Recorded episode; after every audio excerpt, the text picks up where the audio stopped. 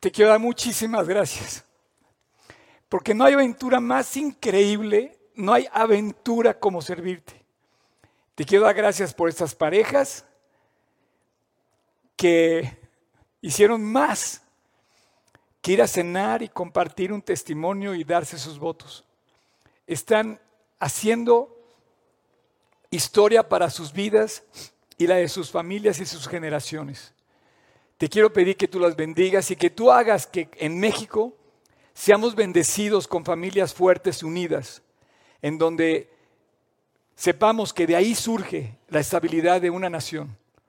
Cuando hay familias que se aman, que tienen hijos, que disfrutan del amor de sus padres.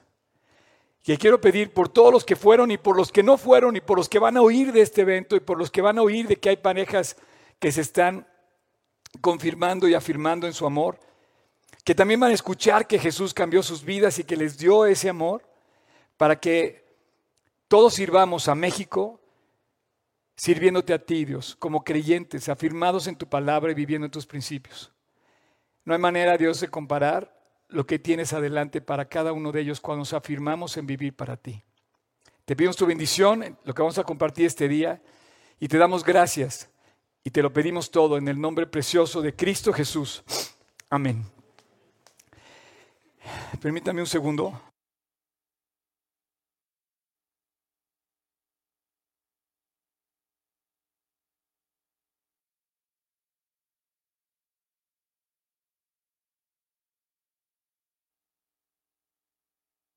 Eh, y bueno, para, nada más para cerrar con broche de oro, el día de ayer estuvimos en una boda en Acapulco donde te decía que uno de los miembros del staff se, casó y eh, quiero decirte que él me pidió, eh, el novio,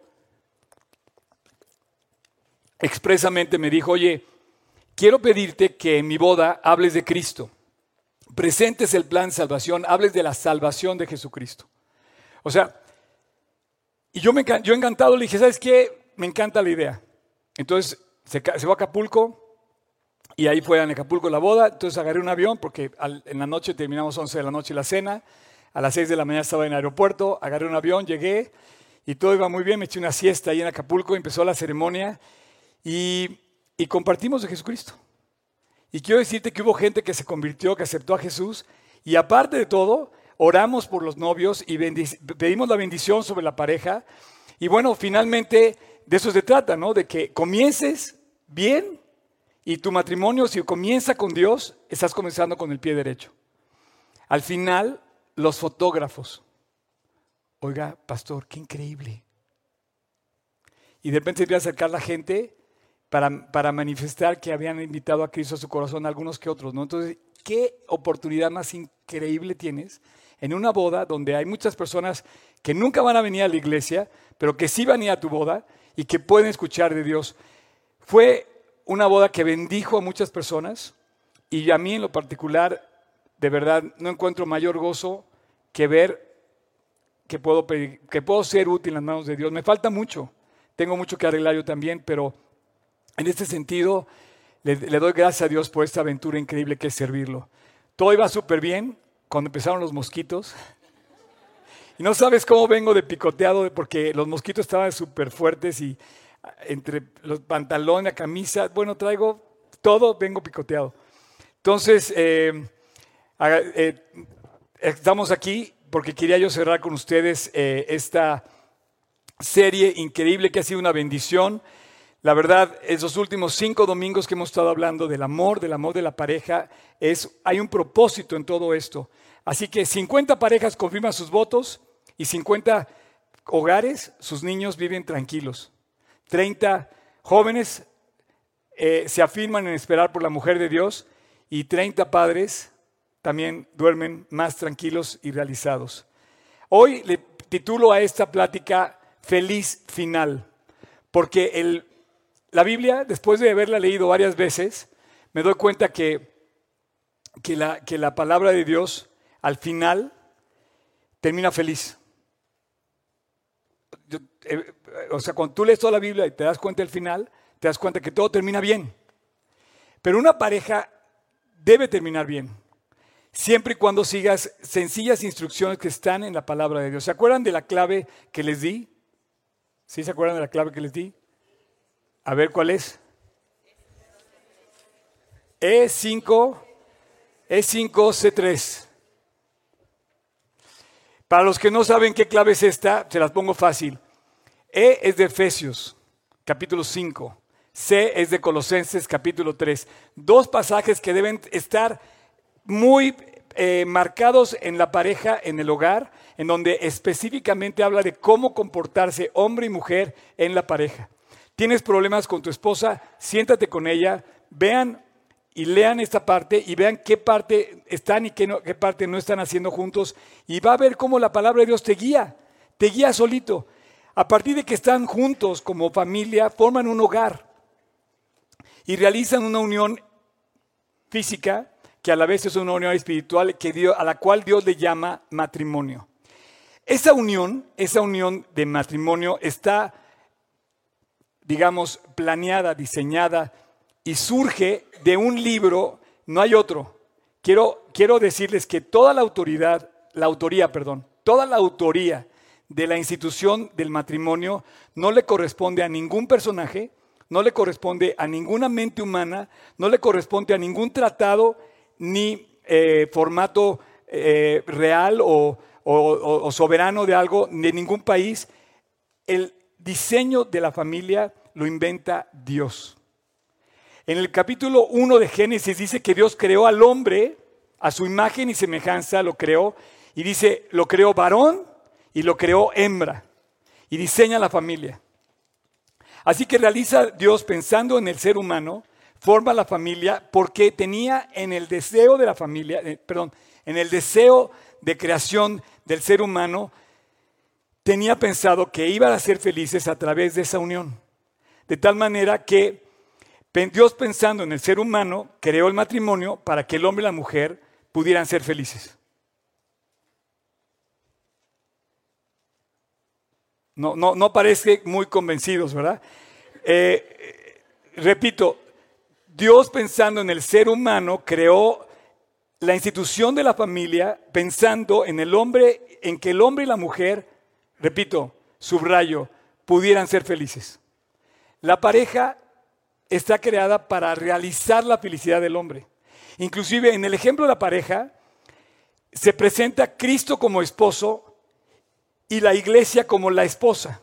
Nosotros como cuerpo de Cristo en la iglesia somos la mujer, la esposa que se casa con el esposo que es el marido, que es Cristo.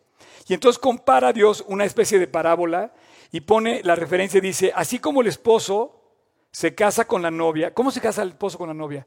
No, pues, oye, me fascinas, me encantas, no sé qué, lo que quieras. Es lo mismo que le dice Dios a su iglesia. Te acepto como eres, eh, quiero que te vayas a vivir a mi casa, quiero proveer para ti. Es lo mismo que le dice Dios a su iglesia. Y la esposa no tiene más que responder, decir, ok, lo acepto también. Así es que la Biblia dice que en el principio, cuando Dios creó todo, Dios creó todo que era bueno en gran manera. Y le dijo al hombre, no es bueno que el hombre esté solo, haré ayuda idónea para él. Señores, hombres, no desperdicien, en el buen sentido lo digo, aprovechen la tremenda bendición de tener una mujer que sea su ayuda. Bien dice un dicho que detrás de un gran hombre hay una gran mujer. ¿Por qué? Porque precisamente Dios dijo que iba a ser la ayuda del hombre. ¿Quieres ser tratado como rey? Trátala como reina. Pero si ella te trata como reina, vas a tener la mejor. Si ella te trata como rey, vas a tener la mejor ayuda disponible para ti. En el buen sentido. Entonces, Dios hizo caer al hombre en un sueño profundo. Escucha bien esto. Está formando Dios, está creando la familia. a él se le ocurrió la idea. No le vayas a, no creas que la familia surgió así nada más. De repente, ah, es que tenemos papá y mamá. No, no, no. hay un creador detrás de todo eso. Y dice ahí, Dios hizo caer en un sueño profundo a Adán y mientras él dormía, tomó una de sus costillas. O sea, no tomó una piedra del camino, no tomó un, no un ladrillo de adobe de su casa, no tomó, este, no sé, ningún otro símbolo, tomó una costilla del hombre. Era algo sumamente solemne. Estaba creando la familia y Dios dice, voy a sacar una costilla del hombre y de esa costilla voy a formar a su compañera. Se me hace muy interesante la escena. ¿Por qué no tomó Dios el dedo derecho del pie izquierdo, no? ¿O por qué no tomó una parte de su pie? Porque ella no iba a ser su sirvienta. Perdónenme, señores, no va a ser tu esposa la sirvienta de la casa. Si bien va a servir en el hogar haciendo sus labores, es muy diferente. Tampoco tomó Dios la parte de la cabeza del hombre. No tomó ninguna parte de su casa porque tampoco iba a ser la soberana del hombre o la cabeza del hogar. Tomó una parte de su costilla. Más bien, tomó una costilla de una parte de su cuerpo. Es que estoy tan emocionado que me gana lo que pienso a lo que digo. Mis palabras son más lentas de lo que estoy pensando. Oren por mí, por favor. Pero no si te das, o sea, si tú tomas una parte de tu costilla,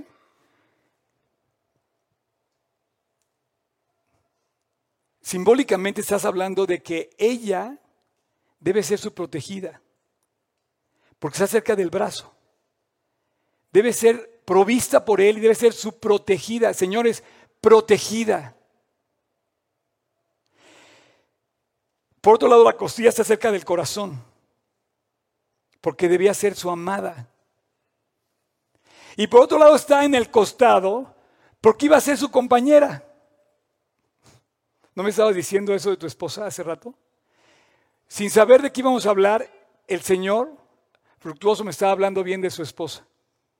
La verdad, qué precioso llegar a esas alturas de la vida y hablar bien de su matrimonio. Un aplauso para ustedes también. Esa fue sorpresa para ti, ¿eh? Porque no sabías. Entonces, cuando tú te das cuenta de que era la persona que iba a estar a su lado y que Dios la toma de la costilla del hombre para apoyarse mutuamente, para que fueran iguales. Debajo de su brazo para ser su protegida y junto a su corazón para ser su amada. Entonces, de esta manera descubres que es vital el puesto de cada quien. Cada uno tiene su puesto en el hogar. El matrimonio fue ordenado por Dios para continuar la institución familiar, de la cual dependen las sociedades y los pueblos. Y para que los hijos, que son el fruto del matrimonio, crezcan con el derecho inamovible que tienen los hijos. No, sé si, pero cuando tu hijo nace, ayer conocí un bebito que tenía 22 días, estaba en la boda.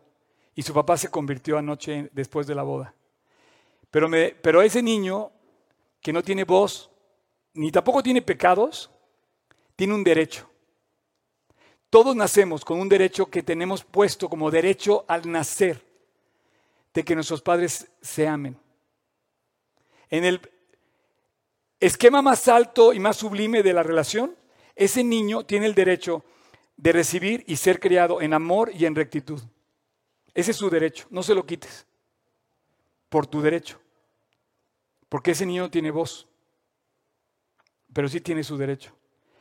El matrimonio contribuye al bienestar de la sociedad porque al estar bien en la casa vas a estar bien en todo lo demás. Es un paso serio y solemne donde se toma uno con el otro como pareja para afrontar las circunstancias de la vida que se les presenta, sean buenas o sean malas, en pobreza o en tristeza, eh, perdón, en pobreza o en riqueza, en alegría o en tristeza, en salud o en enfermedad, para ser fieles hasta que la muerte los separe. Entonces, que sirva este momento para recordarles, no yo, o sea, yo no me he casado, yo tengo bronca todavía de este tipo, pero tú sí, Si estás casado, alguna vez dijiste algo así como esto. Te recibo como mi legítima esposa, prometo delante de Dios y de estos testigos entregarme a ti sin reserva, prometo amarte y respetarte, estés enferma o en salud, en pobreza o en riqueza, y prometo serte fiel en lo próspero y en lo adverso hasta que la muerte nos separe. Eso se lo dijiste tú, y a lo mejor yo no estaba presente, pero ella sí. Y tú le dijiste igual a tu esposo lo mismo. Ahora, yo te quiero invitar a que a lo mejor este recorrido ha sido muy difícil. Por ejemplo, yo hubiera querido ser que mis papás hubieran estado en ese video. Yo no viví un matrimonio de mis papás así. Y yo le pido a Dios que corte esa cadena de, de cosas que pasaron. Y bueno, aquí me tienes predicando el Evangelio. Pero ¿cuánto hubiera dado porque hubiera visto que mis papás hubieran estado en esa escena? Ahora, a lo mejor tú estás igual que yo. A lo mejor tampoco tuviste esa misma herencia. A lo mejor tuviste una situación difícil en tu relación y estás separado o separada. Pero te voy a decir que si bien Dios creó el matrimonio en su palabra, en su palabra están los requisitos para que funcione. Señores y señoras, ¿estás casado? ¿Estás casada? Y más aún, ¿tienes, ¿tienes hijos?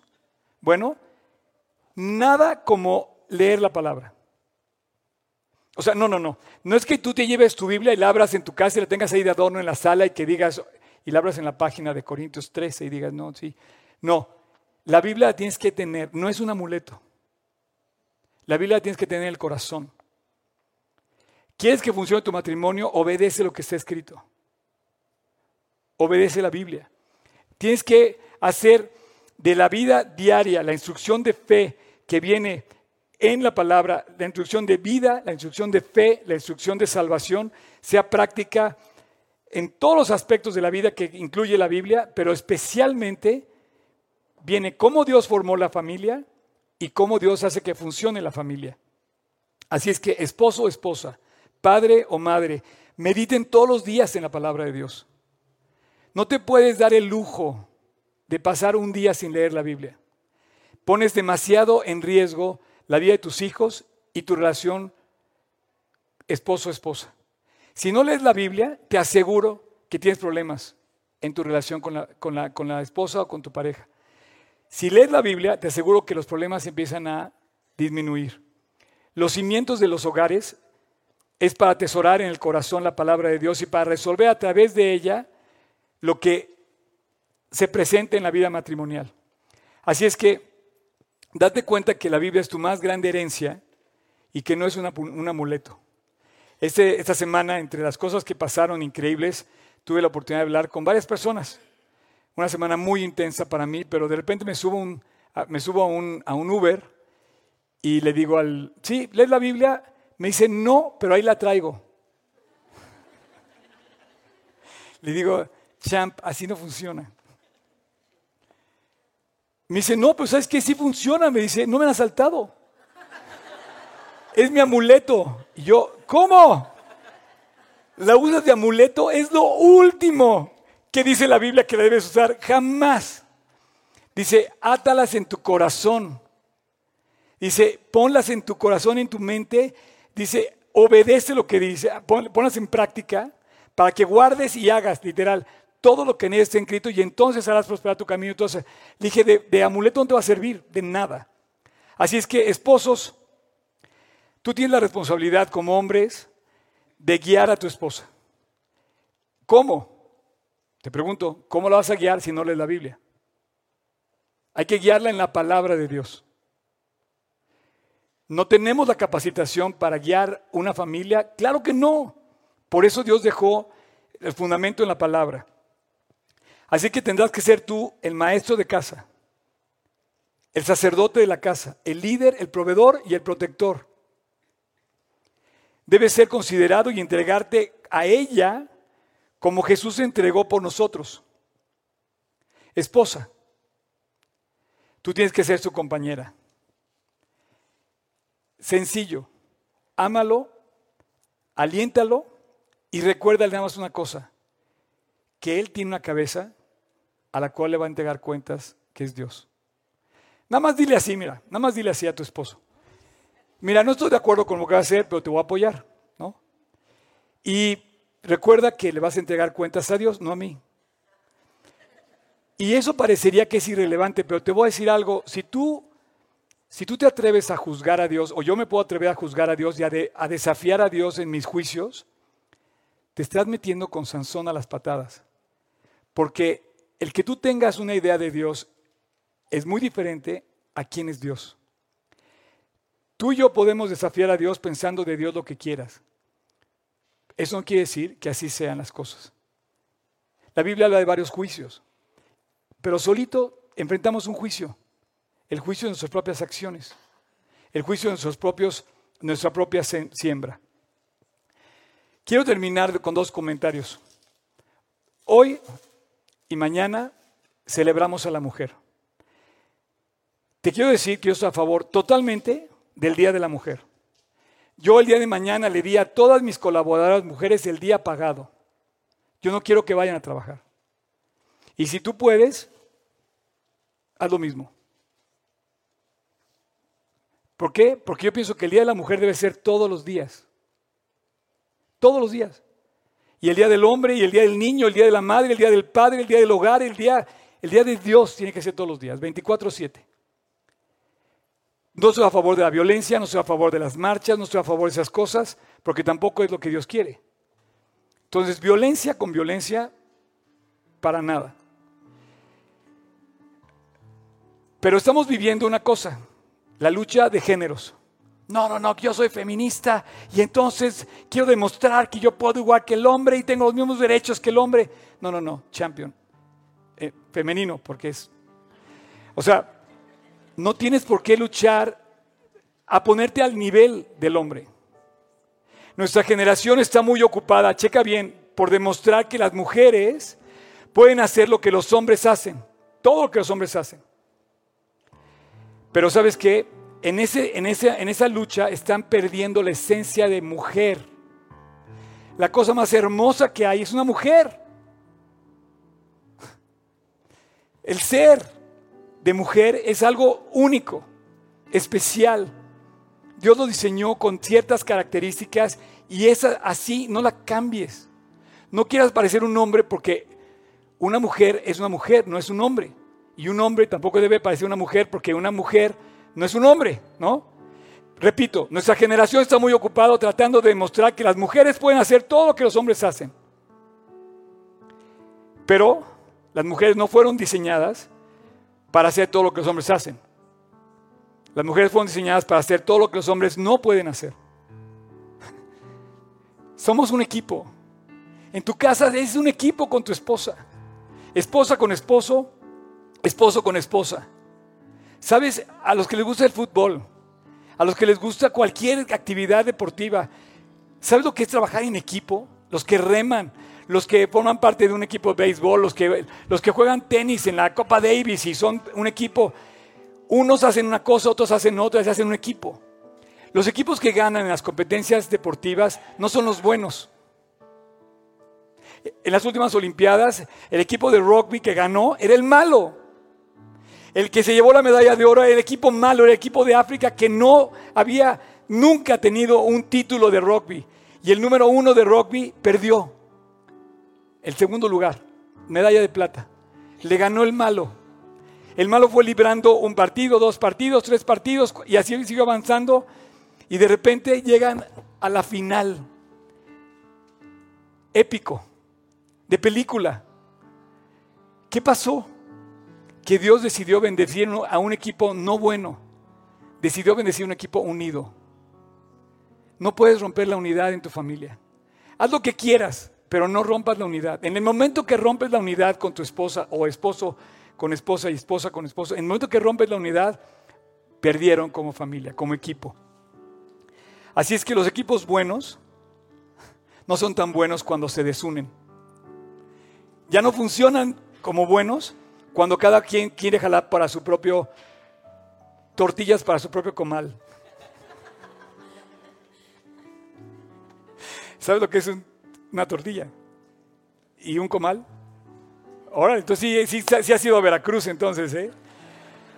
Quiero terminar con este versículo. Si hay alguien que puede prevalecer contra él, que esté solo, dos le resistirán. entre las cosas que se dijeron las parejas, eh, se dijeron cosas muy padres. Llegó un señor que le dijo a su esposa algo así como, nuestro matrimonio es un avión de tres motores. ¿Se acuerdan del DC-10? Yo, soy un fan de los aviones y te puedo dar una, varias este, eh, especificaciones de varios aviones de, comerciales, ¿no? Pero cuando salió el DC-10 era la época de Echeverría y salió un meme aquel entonces, ¿no se acuerdan del DC-10? ¿No se acuerdan? DC-10, de DC-10. era el meme de aquel entonces, champ. Había memes también aquel entonces. Este, pero era un avión de tres motores. Entonces ella le dice, él le dice a ella, le dice, nuestro matrimonio es un avión de tres motores, en donde el tercer motor es Cristo, es el que nos sostiene. Este versículo dice, si alguno prevaleciere contra otro, dos le resistirán, porque no hay mejor equipo que cuando dos están unidos, tú y yo, dice la Biblia. Dejará el hombre a su padre a su madre y se unirá a su mujer, los dos serán un equipo, un equipo vencedor mientras estén unidos. Y después aparece el tercer motor y dice, cordón de tres dobleces, no se rompe pronto, aguanta más. De todas las parejas, el protagonista de los votos que se dieron era Jesús. Confiaron en seguir adelante, agarrados de Cristo, sabiendo que Cristo los iba a sostener por el resto de sus vidas. Ayer que estaba yo casando a estos chicos, iniciando su primer día matrimonial como esposo y esposa, como familia, decían, en Cristo queremos caminar. Dios, muchas gracias por este hermoso día, por este hermoso tema, porque tú diseñaste por amor las cosas y nos creaste para amarnos, para disfrutar del amor. Muchos no hemos podido disfrutar de matrimonios unidos, quizás hemos sufrido matrimonios desunidos, pero Dios, tú eres nuestro esposo, fiel, proveedor, protector, amoroso. Y aquí queremos honrarte, Dios, como aquel hombre, ser humano y Dios eterno que vino a la tierra para dar su vida por nosotros. Gracias, Dios, por todos los matrimonios aquí representados el día de hoy. Gracias por los que me están viendo en línea y por los que nos van a ver en el futuro. Señor, crea, afirma, renueva familias y matrimonios donde se afirmen en tu amor y el uno en el otro en amarse. Te pido que podamos bendecirnos como ciudadanos en México y cualquier lugar, como buenos esposos, como buenos siervos tuyos, que comencemos en el hogar. Te pido para que tú restaures familias quebrantadas, para que tú restaures familias rotas. Yo he sido testigo, Dios, de muchas familias que tú has reconstruido. Te doy gracias Dios por el privilegio que me das de anunciarte y te pido que me permitas ser fiel para presentar siempre tu palabra y llevarla a otras personas. Y también te doy gracias por los futuros predicadores y hombres que están aquí oyéndome, que al ver y que al ser un ejemplo, ellos también van a poder llevar tu palabra a otros, comenzando por sus hijos y por su esposa.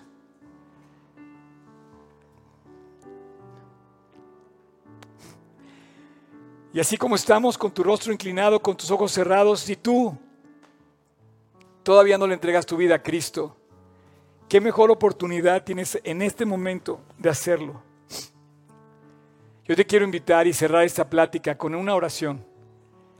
Así como estamos, olvídate de tu alrededor, cierra tus ojos, inclina tu rostro y habla con Dios.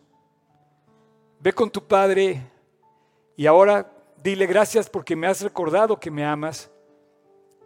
Ahora dile tú que sí. Ahora es tu momento de responder al amor que Él expresó por ti en la cruz para salvarte. Dile que sí. Dile que quieres pedirle perdón por todas las veces que lo has ofendido y que ha cargado tu vida con tu pecado. Dile que sí, que sí te casas con Él. Dile a Dios, te acepto como tú me aceptaste. Corro a tus brazos como tú corres por mí. Me abrazo de ti como, como tú extendiste tus brazos en la cruz del Calvario. Quiero cerrarlos contigo, Dios. Voy a hacer una oración y si tú quieres, en silencio, ahí donde estás, pídele a Dios perdón y pídele que entre a tu corazón. Si tú quieres en silencio, repite conmigo, Señor Jesús, gracias por recordarme que, que me amas. Y el día de hoy, Jesús, te pido perdón. Quiero reconciliarme contigo, quiero correr a tus brazos. Y quiero pedirte, Dios, que me aceptes. Te quiero decir que yo te acepto a ti. A partir de hoy acepto que tú seas mi Señor y que me guíes. Y a partir de hoy acepto el regalo precioso que me diste en la cruz del Calvario. Jesús, sé mi Señor y Salvador. Cambia mi vida y entra a mi corazón. Te invito a mi corazón, Jesús. Pasa y quédate conmigo para siempre. Quiero a tu casa cuando me llames a tu presencia. Quiero caminar contigo todos los días del resto de mi vida. Te lo pido en tu nombre, Jesús. Amén.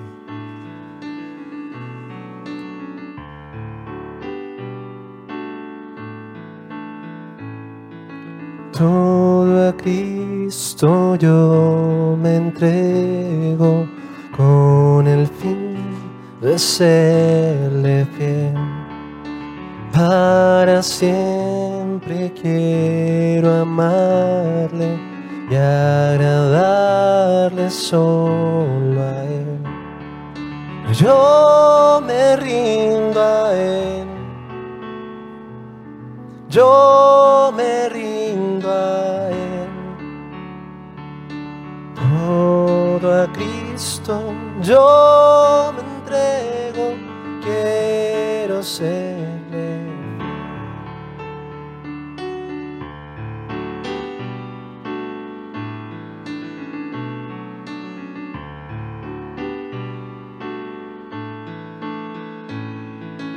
Todo a Cristo yo me entrego con el fin de serle fiel para siempre quiero amarle y agradarle solo a Él. Yo me rindo a Él. Yo me rindo a Él. Todo a Cristo yo me entrego, quiero serle fiel. Yo me rindo. Yo me rindo a Él. Yo me rindo a Él. Todo a Cristo yo me entrego, quiero serle Increíble este día, gracias de verdad a Dios por esto, a ti por estar aquí. Eh, no sé si esta mañana alguien aquí presente eh, invitó a Jesús a su corazón, me gustaría que lo dijera así, feliz, levantando su mano, que me lo hiciera saber. No sé si alguien invitó a Jesús en esta oración a su corazón. Gracias a Dios. Te puedo... ¿Tú le vas a dar la Biblia? Nuestro nuevo integrante del staff te va a regalar una Biblia. Eso es todo, champion. Bravo. Le tenemos un regalo porque yo estoy convencido que es en la Biblia donde está la solución a nuestros problemas. La primera cosa que habla la Biblia es de Jesús, es el Evangelio, la buena noticia que no estamos solos. Si tú tienes un problema, quiero decirte que el final es feliz, siempre y cuando obedezcas lo que dice la instrucción. Ok, gracias a Dios por tu vida. Si quieres, ahorita platicamos contigo en el staff, alguna persona. ¿Alguien más que haya invitado a Jesús a su corazón? Me gustaría que lo hiciera levantando su mano. Y si lo recibiste en, eh, en- casa, eh, ¿dónde está la cámara? Allá. Si lo recibiste en casa, escríbenos, nos da mucho gusto. Estamos justamente haciendo todo esto para compartir la preciosa noticia del Evangelio. Este, ¿Qué vas a cantar, champ? Vamos a darle gracias a Dios. Y este, este himno nos representa lo hermoso de Dios. No sé qué esté pasando en tu vida, pero qué precioso saber que podemos dejar nuestras cargas en las manos y en los hombros de alguien mucho más grande que nosotros.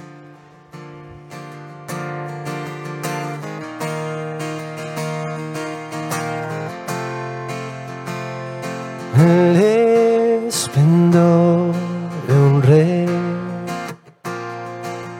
vestido en majestad se goza la creación, se goza la creación. Cubierto está de luz y toda oscuridad Temblante su voz, temblante su voz. Cuán grande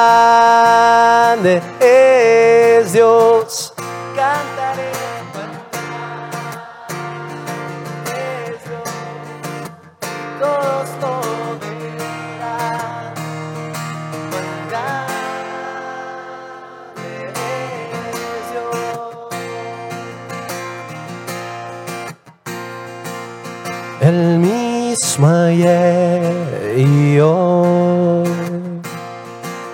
Señor y Salvador, principio y final, principio y final. Bendita Trinidad, Suprema Trinidad.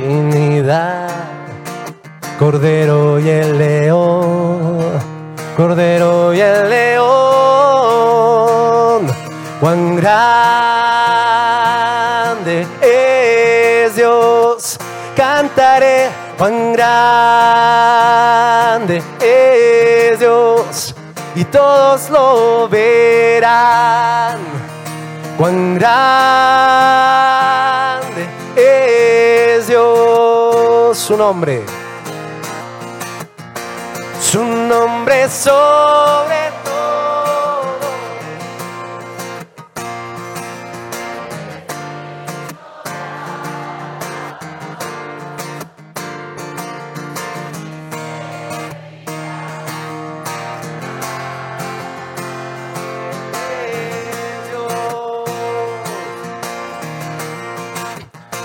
Su nombre sobre todo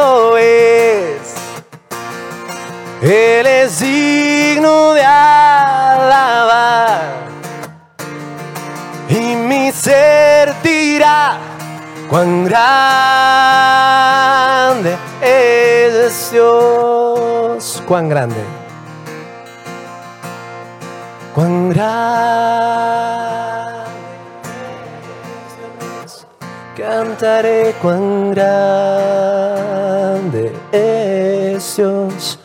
todos lo verán.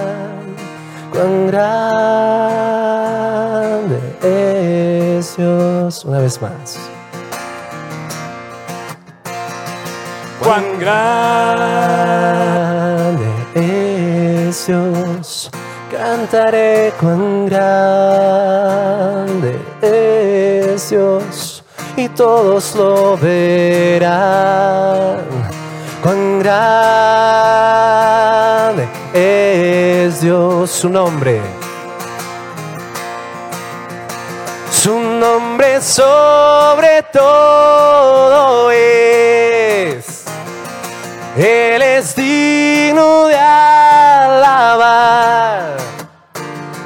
y mi ser dirá cuán grande es Dios. Cuán grande, cuán grande.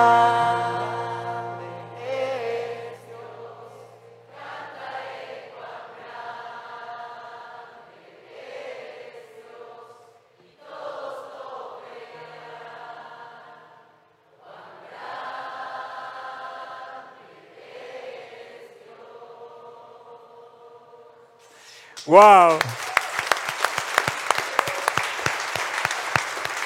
Oigan, eh, quiero que tomen asiento y me quiero despedir de ustedes eh, esta reunión. Bueno, quiero despedir esta, esta serie con, mientras ven las imágenes, si quieres poner la música en el fondo eh, del, del, del, evento que tuvimos, así lo quieres poner bajito, me gustaría nada más recolectar un poco lo que estamos haciendo. Apenas llevamos la primera semana del tercer mes de 2020, 2020, y hemos hecho un chorro de cosas en esta iglesia. Y bueno, quiero decirte que es para ti. Todo lo que hacemos es para ti. Estamos planeando inclusive muchas cosas más. Pero de todos modos quisiera nada más recordarte lo que, lo que estamos haciendo. Eh, independientemente de que la obra está creciendo en muchas partes de, de México y del mundo, de que la gente está viendo a Dios, de que la gente está recapacitando sus caminos y que se está convirtiendo, que es el mensaje al que vamos finalmente, quiero decirte que aquí estamos felices de todo lo que pasa. Este evento es algo que sería más fácil no haber hecho nada, ¿no? Y podrías pensar, oye, qué desperdicio, ¿para qué gastas en una cena de gala, no? Bueno, imagínate las generaciones que están afectándose cuando tus hijos digan a otros, mis papás confirmaron sus votos. O cuando tú le compartas a tus compañeros en la escuela, yo voy a esperar por la mujer o el hombre de Dios para mi vida. ¿Eso es posible? Claro que es posible. De gente valiente, de gente que afirma su compromiso de amar. El amor no deja de ser, nunca. Jesús nos ama y nunca va a dejar de amarnos. Entonces, para mí, esta, esta serie que habla con el mes del amor, que es, eh, que es eh, eh, febrero, en bueno, pues podemos celebrar precisamente al amor, el amor supremo de todos, ¿no? Pero fíjate, quiero hacerte una recopilación de, algunas cosas que están pasando mientras nosotros estamos sentados aquí. Primero quiero invitarte que descargues la aplicación porque este video va a estar disponible completo en todas nuestras redes sociales, que son Instagram, Facebook, Twitter y nuestra app. Si no tienes nuestra app, descarga nuestra app. No sé si tienes alguna imagen. Es g36polanco.org y puedes, puedes ver eh, todo lo que hacemos. Inclusive tenemos eh, el podcast. Tenemos también el podcast en Spotify y en Apple Music. Esto es increíble. La verdad, yo, no puedo estar más eh, sorprendido con todo lo que está haciendo aquí, que es gracias también a ustedes. Entonces, de entrada les digo que cuando vengan, tienen que venir para sonreír porque van a salir en alguna foto, como lo están viendo. En esta app hay varias cosas donde interactuamos con ustedes. Tenemos un canal de comunicación. Yo te pido que descargues y pongas, que tú actives voluntariamente las notificaciones, porque continuamente estamos mandando un devocional con todos los versículos diarios para alentar nuestra vida, un versículo todos los días. Cuando pasas por aquí, te mandamos algunas, alguna eh, mensaje de geolocalización, que te sabes que está cerca y la, aplicación detecta que está cerca y si está pasando algo, te, te anuncia lo que estamos haciendo. También te anuncia la app de nuestra cadena de oración. Tenemos casi 500 personas y 500 días casi que estamos orando por México desde que tomó posesión este nuevo eh, gobierno. Nos propusimos a orar todos los días a las 7 de la mañana por México a través de nuestra app. Te recuerda si pones la, notificación, a las 7 de la mañana te despierta para que comiences el día haciendo algo muy bueno. Lo mejor que puedes hacer por tu país y por el mío es orar por México. Entonces descarguen la app, se la recomiendo, esa es, esa es la cadena de oración, se llama Minuto por México. Eh, bueno, cada sábado último de mes tenemos aliento, el próximo aliento va a ser el 28, es una reunión propiamente distinta a este formato de reuniones con la idea de interactuar con jóvenes. Y así como estuvo eh, eh, el aliento pasado, que fue un aliento de corazón en todo sentido. Estamos pensando que posiblemente vamos a tener, a inaugurar la segunda sesión de aliento cada mes, que vamos a tener aliento mid, que sea de, de mitad de mes. Entonces la próxima es el próximo sábado 28 de marzo a las 6 de la tarde. Esa es la aplicación. Ok, el próximo domingo tenemos un evento especial que abrimos ciertos domingos que anuncié con el tema de la profecía. Se llama Acontecer, próximo domingo 6 de la tarde, tercera reunión en domingo aquí, que va a ser un domingo especial, 6 de la tarde, entrada libre. Ustedes están invitados, próximo domingo 15 eh, de marzo a las 6 de la tarde. Ese mismo día comienzan las inscripciones del campamento, está impresionante. Somos parte de una iglesia que está eh, involucrada en un, en un eh, campamento de verano que ha tenido muchísimo éxito. Las inscripciones del campamento comienzan el próximo 15 de marzo. Eh, spread the word. Spread the word está aquí afuera. Con, ¿Tienes algún, alguna? Ándale, mira. un aplauso aquí para Isabel.